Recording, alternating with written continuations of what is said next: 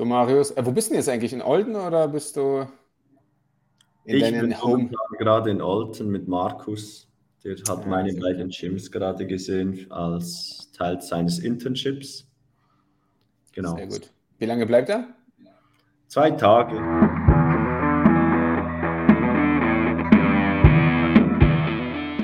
So, dann legen wir gleich mal los hier. Heute weißt du ja Thema Conditioning. Ich habe dich ja natürlich richtig lang darauf vorbereitet und zwar heute früh. Mit zwei ja, Stichworten. Zwei Stichworten. Ja, ja ich dachte mal. froh sein, dass ich so ein guter äh, Improvisator bin, der alles so ja. aus, aus in petto hat und alles so aus dem Ärmel schüttelt. schüttelt. Genau, ist ja nicht, dass du das, das erste Mal über das Thema redest. Also insofern, ich denke mal, das kriegen wir ja schon hin. So, ja. dann erzähl mal, ähm, was ist für dich, wie würdest du denn Conditioning ähm, eigentlich an sich äh, äh, also, ja, beschreiben? Die Definition für dich? Ja, das erste, was mir zu Conditioning einfällt, ist stark überbewertet und falsch ausgeführt, wenn dann wenn es dann gemacht wird. Okay. Genau. Dann kannst du ja gleich ausführen. Warum? Ich, ich hole gleich aus. Es ist ein sehr wichtiger Teil im Sport, logischerweise. Das fittere Team gewinnt. Eher. Das fittere Team ist, hat, hat eine Edge gegenüber den anderen Teams oder den, gegenüber den anderen Sportlern, je nach Sportart. Und es ist logischerweise sehr, sehr wichtig, dass einem die Puste nicht ausgeht. Oder? Das Problem ist einfach, es wird oft an, am Profil des Sports vorbei trainiert und es wird eben zu viel und zu falsch Conditioning äh, gemacht. Es ist wirklich am Sport vorbei und deswegen ist eigentlich logischerweise ist es wichtig, dass du ähm, Herz-Kreislauf-technisch sehr fit bist, Energiebereitstellung da ist, dass du dein, deine Technik im Sport, dass die nicht flöten geht, dass du deine spezifischen Qualitäten immer wieder einsetzen kannst. Grundsätzlich ist es so, dass ich gerne eben von Conditioning rede und nicht von ähm, Ausdauer. Für mich ist Ausdauer ein sehr spezifischer Teil von Conditioning. Ähm, man kann auch über Herz-Kreislauf-Leistungsfähigkeit reden, das ist auch okay vom, vom Wortgebrauch her, finde ich. Die Idee ist eigentlich für mich Conditioning oder Herz-Kreislauf-Leistungsfähigkeit für Sport ist für mich definiert als ich kann meine spezifischen Kraftqualitäten, meine spezifischen Bewegungen, die ich für den Sport brauche, möglichst lange und möglichst effizient und möglichst oft einsetzen. Dass das sehr äh, sportspezifisch ähm, geführt ist, das Ganze, und dass ich die Aktionen, die ich habe, immer wieder gut machen kann. Das sei das technischer Natur oder physischer Natur oder was auch immer, also physiologischer Natur von, von der Energiebereitstellung her gesehen eigentlich. Das ist für also mich. also nochmal äh, noch ganz kurz weiter, das waren ja sehr, sehr viele Sachen. Es geht ja mehr oder minder darum, ähm, dass einfach mal ohne Abbruch der Technik, dass so oft wie möglich bei gleichbleibender Kraft oder äh, beziehungsweise äh, ja, doch Kraft einfach mal immer wieder wiederholt werden kann. Und dieses genau. halt eben versuchen, so speziell wie möglich für die Sportart eben halt anzuwenden und zu trainieren. Alles klar. Gut? Genau. Du wolltest noch weiterreden oder was das? Ja, ich wollte eigentlich jetzt die Zusammenfassung machen. Das heißt, Conditioning ist sportspezifische Qualitäten so gut mit so hoher Intensität, so guter Technik und so oft wie möglich einsetzen können. Das ist die Idee von Conditioning. Dann, ähm, du sagst ja, es wird ja häufig falsch gemacht. Was wird denn häufig denn dann falsch gemacht? Dass dann also, eben halt nur aus, auf Ausdauer zum Beispiel aufgelegt wird als Grundlage oder was sagst du? Das Erste, was, oft, was ich oft sehe, ist, dass man zwar, also oft ist es so, man testet das Falsche und trainiert dann das Falsche. Obwohl der Sport eigentlich in, völlig, in einem völlig anderen Spektrum stattfindet als das, was man testet. Das ist so das, das, was man oft sieht. Was man auch oft sieht, ist, dass man die richtigen Tests macht aber dann nicht basierend auf den Tests trainiert, sondern dann irgendwas anderes macht.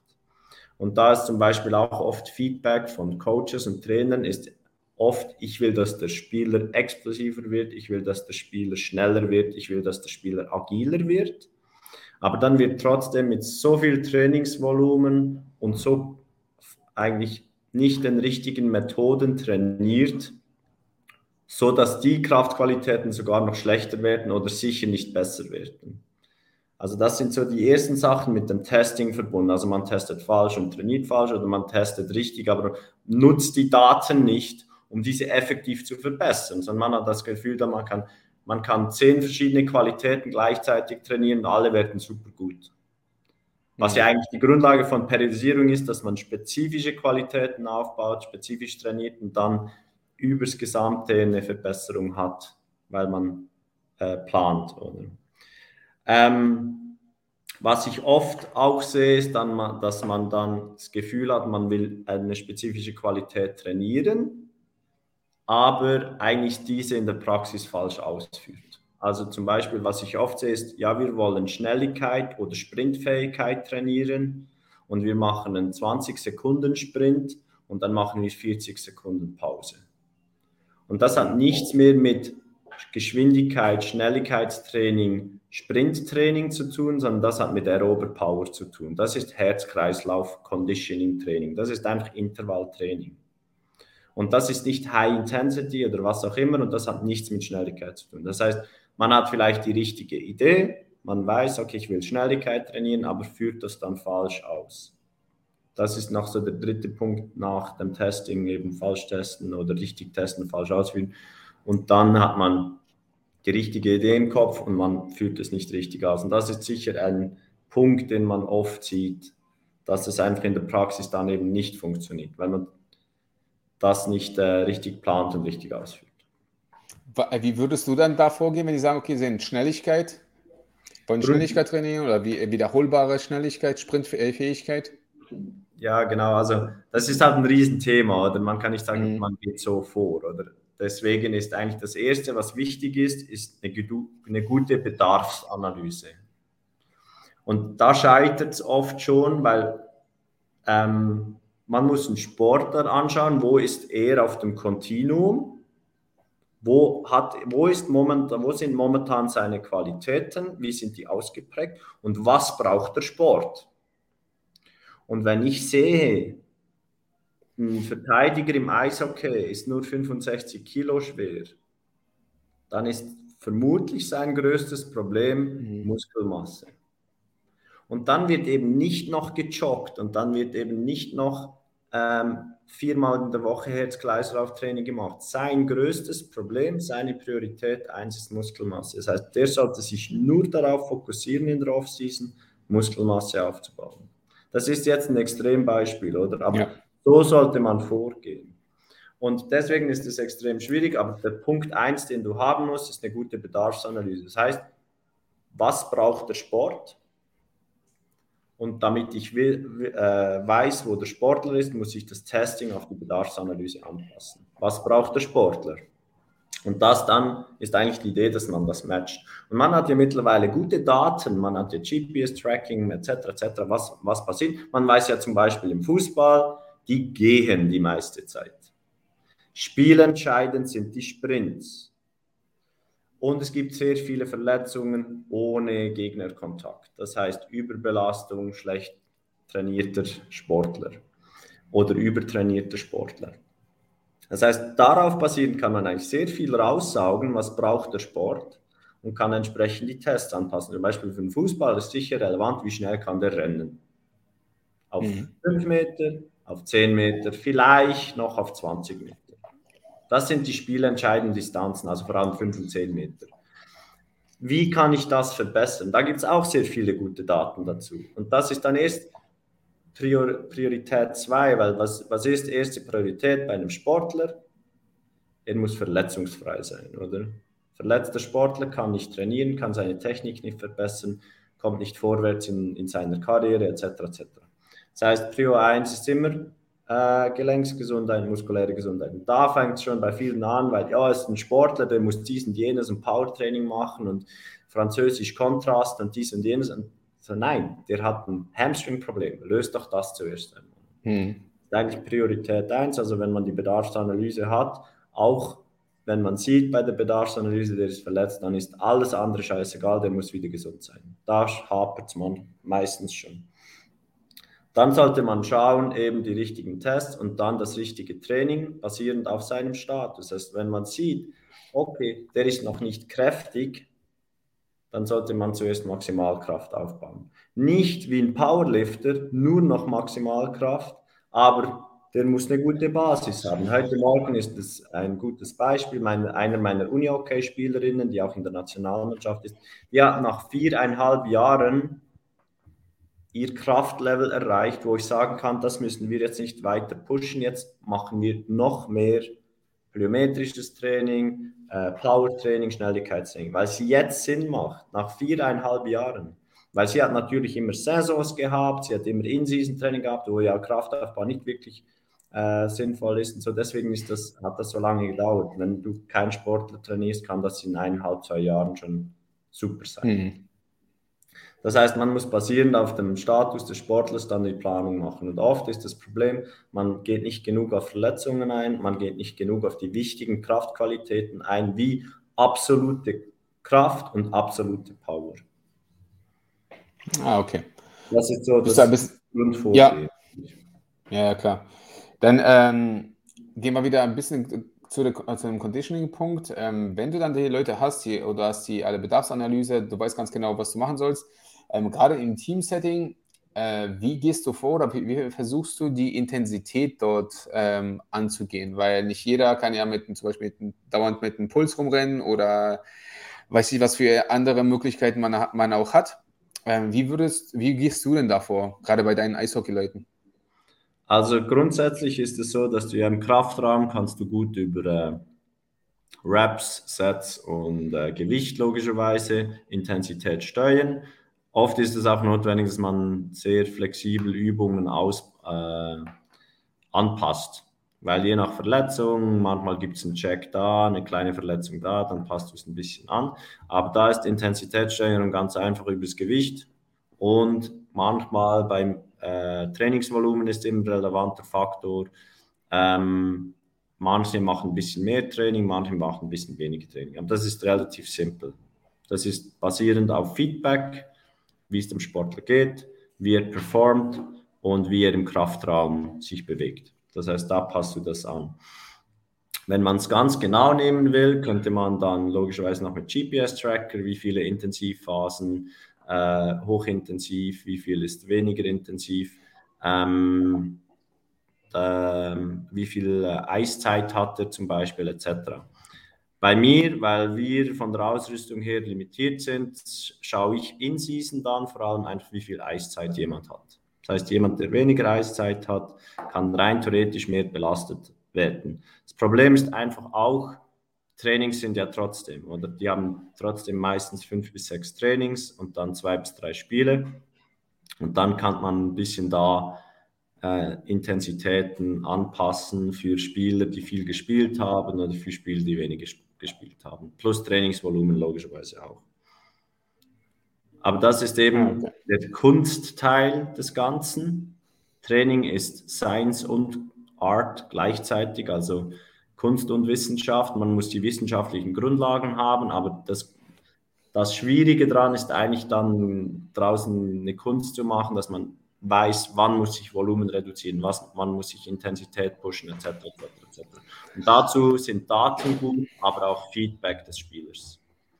Und wenn du zum Beispiel bei dir mit einem Schlitten arbeitest oder mit einem Velo oder mit, keine Ahnung, auf dem Laufband, wie versuchst du da die Intensität zum Beispiel zu ähm, regulieren? Ganz einfach über Watt, da siehst du ja viel Output, die haben, über Zeit und Spannung oder über Gewicht. Das okay.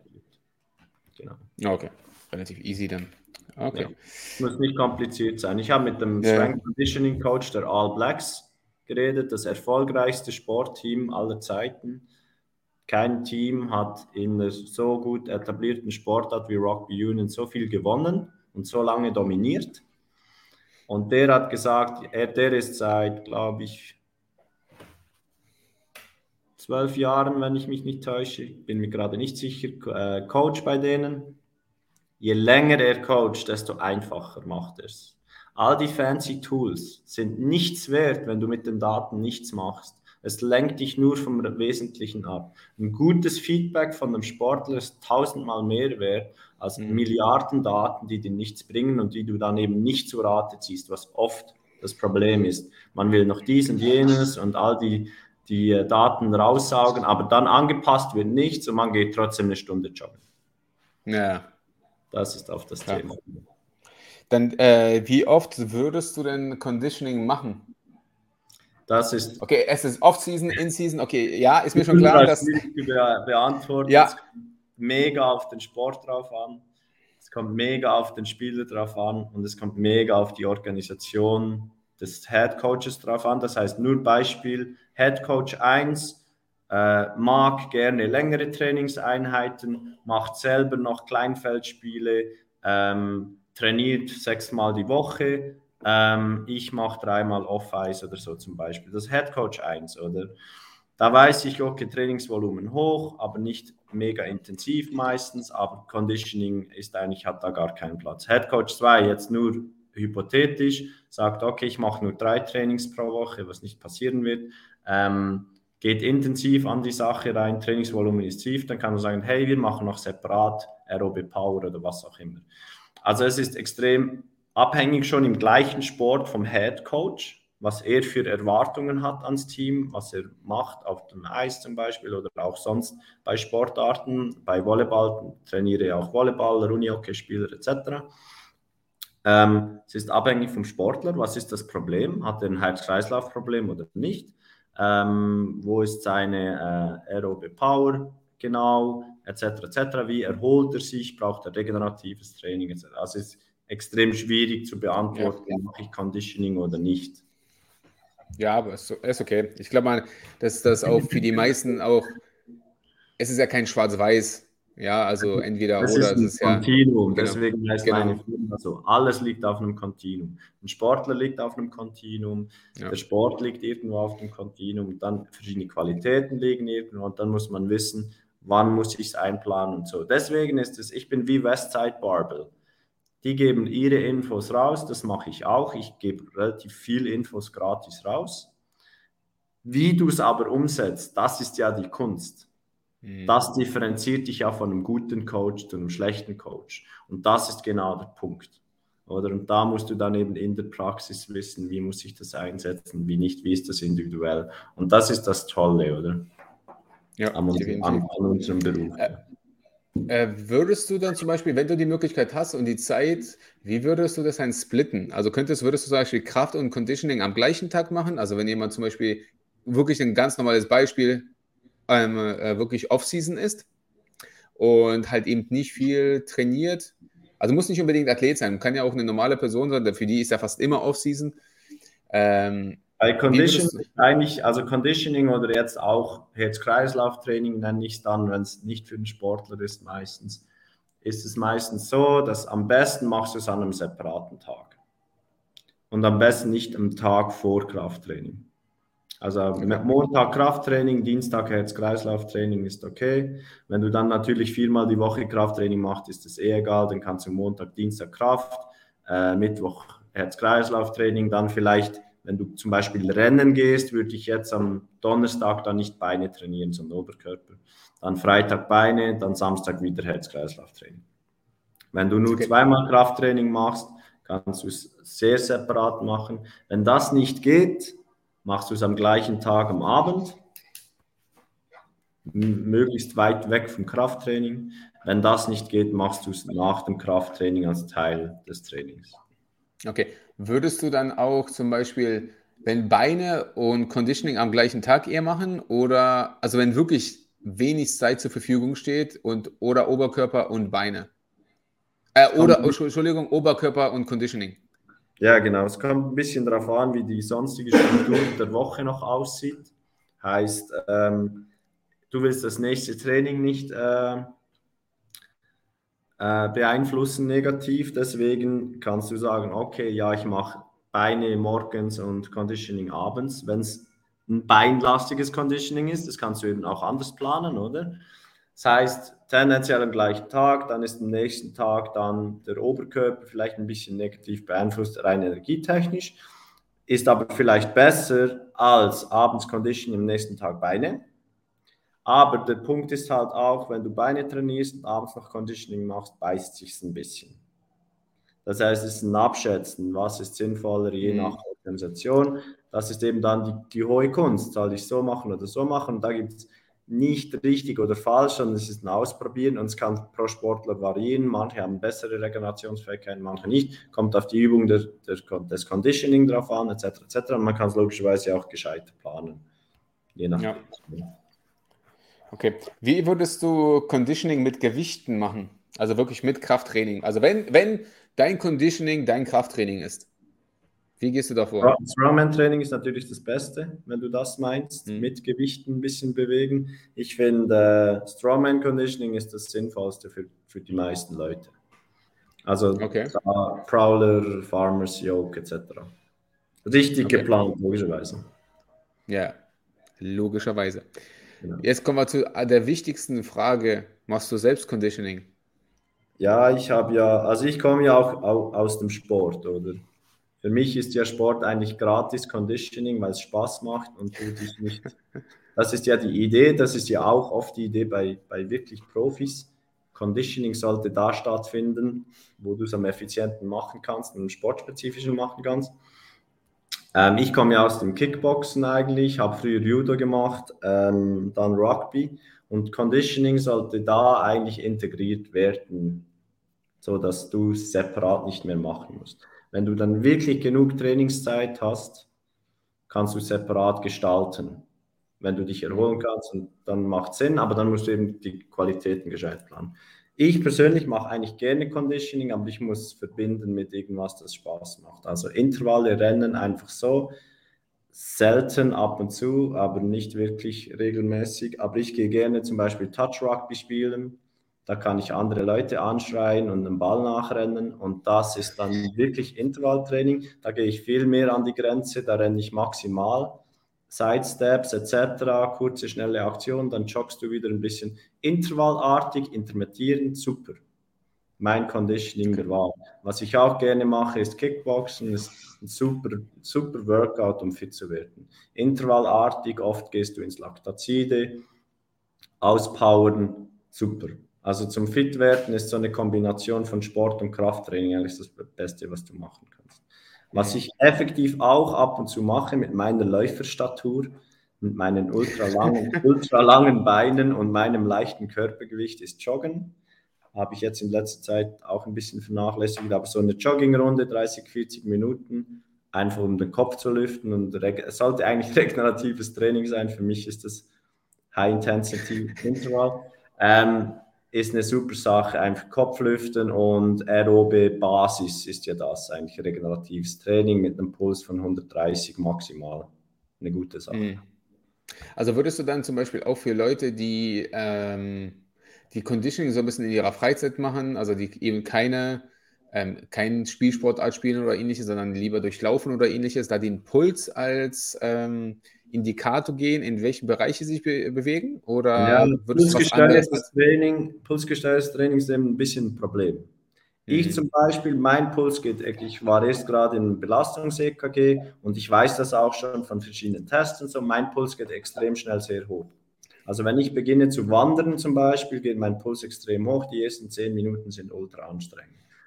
Aber mein Puls geht danach dann so mehr oder weniger linear Richtung Maximalpuls. Wenn ich jetzt nach äh, mit einem pulsgesteuerten äh, Training fahren würde, dürfte ich mich fast nicht bewegen, wenn ich in so einer regenerativen, eben GL1, also Grundlagenausdauer 1 zum Beispiel, äh, sein möchte. Dann kann ich da durch die Gegend spazieren. Oder? Und das ist eben auch so, zum Beispiel junge Frauen haben einen extrem schnellen Anstieg des Pulses und dann geht es eher flacher weiter. Und das gibt es auch bei Profi-Triathleten zum Beispiel.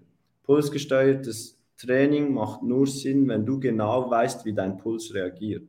Und das mhm. Problem ist, mit den generellen Ansätzen liegen die meisten Leute falsch.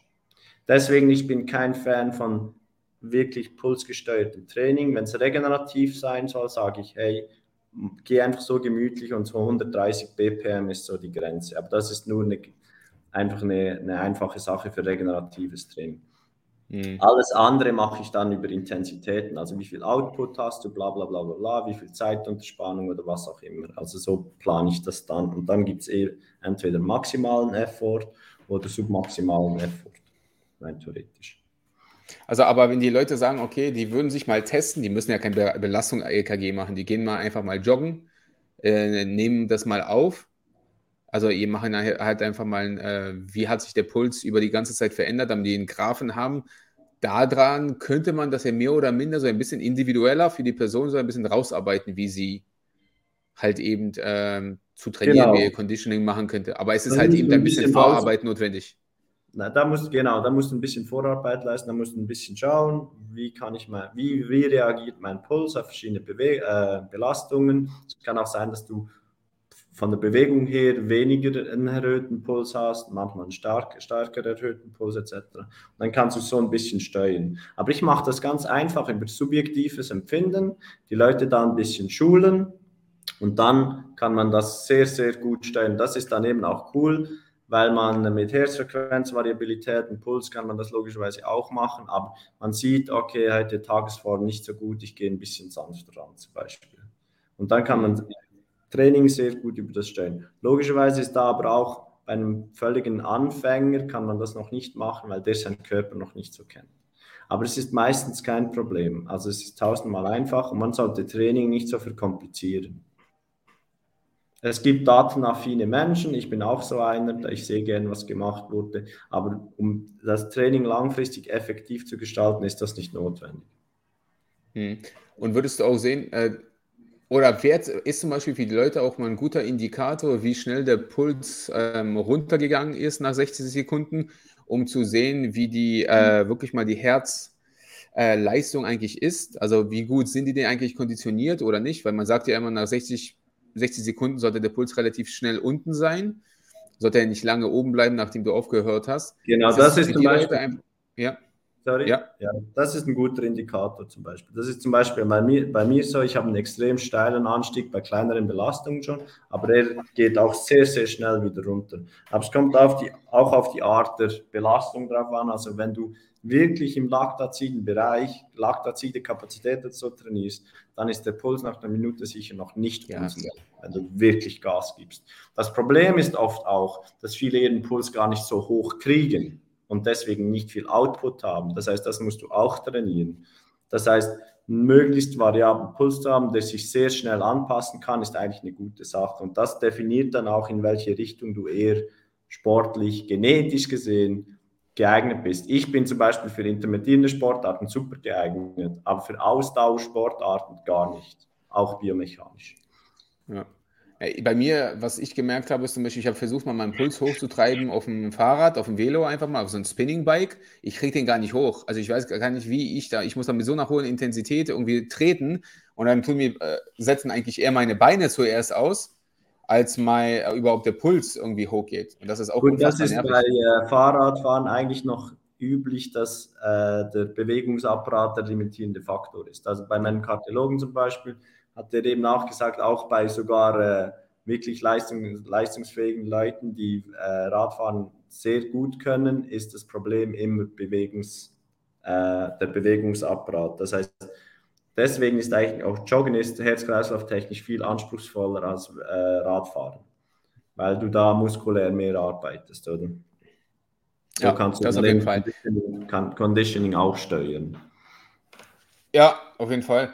Auf, auf einem Kontinuum, wenn du sagen würdest, die Leute haben Zugang zum, äh, zu einem Eco-Bike, beziehungsweise einfach mal so ein Windding da, ich weiß gar nicht, wie die jetzt alle heißen. Also bei äh, dir ist es ein Schwinn, glaube ich. Aber du weißt, was ich meine, ein Airbike ein Airbike einfach, ja. äh, auf oder Laufen, um Conditioning möglichst schnell äh, besser hochzukriegen. Was sollten die Leute wählen? Ja, es ist nicht doch, äh, doch, doch, doch. Du musst dich entscheiden. Also entweder oder. Ich weiß, du, was du willst. Du, du hast vier Wochen Zeit. Mario, du hast vier Wochen Zeit und du willst deine Kondi richtig, also du zum Spiel oder irgendwas hast. Du bist ein ambitionierter Hobbyathlet. Was ist das Dein Ziel? Ziel ist, in vier Wochen fängt die Saison an, sagen wir mal beim Rugby. Okay, Rennen. Okay. Air, Air Assault Bike ist nicht übertragbar. Das ist Grundkonditionierung, das andere ist spezifische Konditionierung. Rennen. Rennen. Und dann Intervalle oder ähnliche Sachen, was auch immer. Genau. Nee, das ist, siehst du, da kannst du dich auch mal festlegen. Kann, es kommt darauf an, was der Spieler braucht, aber ist es Aerobe Power, ist es Sprintgeschwindigkeit, bla bla bla. bla. Aber ja, Rennen. Tausendmal. Okay, wann, okay, wann, dann die letzte Frage, wann würdest du zum Beispiel so ein Airbike bevorzugen? Wenn es einfach um wenig exzentrischer Impact geht, wenn Bewegungsapparat nicht so super ist und du trotzdem maximal Herz-Kreislauf-Leistungsfähigkeit trainieren willst. Air Assault Bike. Sehr gut. Welches ist anstrengender, Air Assault oder Eco Bike? Das weiß ich nicht, weil ich nur ein Air Assault Bike habe. Kein Problem, kannst du bei mir machen, wenn du im November hier bist. Mache ich genau nicht. Zu viel oh, das ermüdet mich dann drei Tage lang. Ja, kannst, kann, kannst du direkt am letzten Tag dann, bevor, oder abends, bevor du ins Hotel dann gehst. Du stolperst hier raus, direkt ins Hotel, Marius. Also ich stolper da gar nicht mehr hin, sondern ich krabbel da irgendwie im Brandstein irgendwo. Ah, alles klar, Marius. Vielen lieben Dank für deine Zeit. Äh, genau, ich glaube, wir haben das Wichtigste haben wir jetzt über Conditioning ein bisschen gesprochen. Schönen Tag wünsche ich dir. Bis bald. Ciao, ciao, ciao.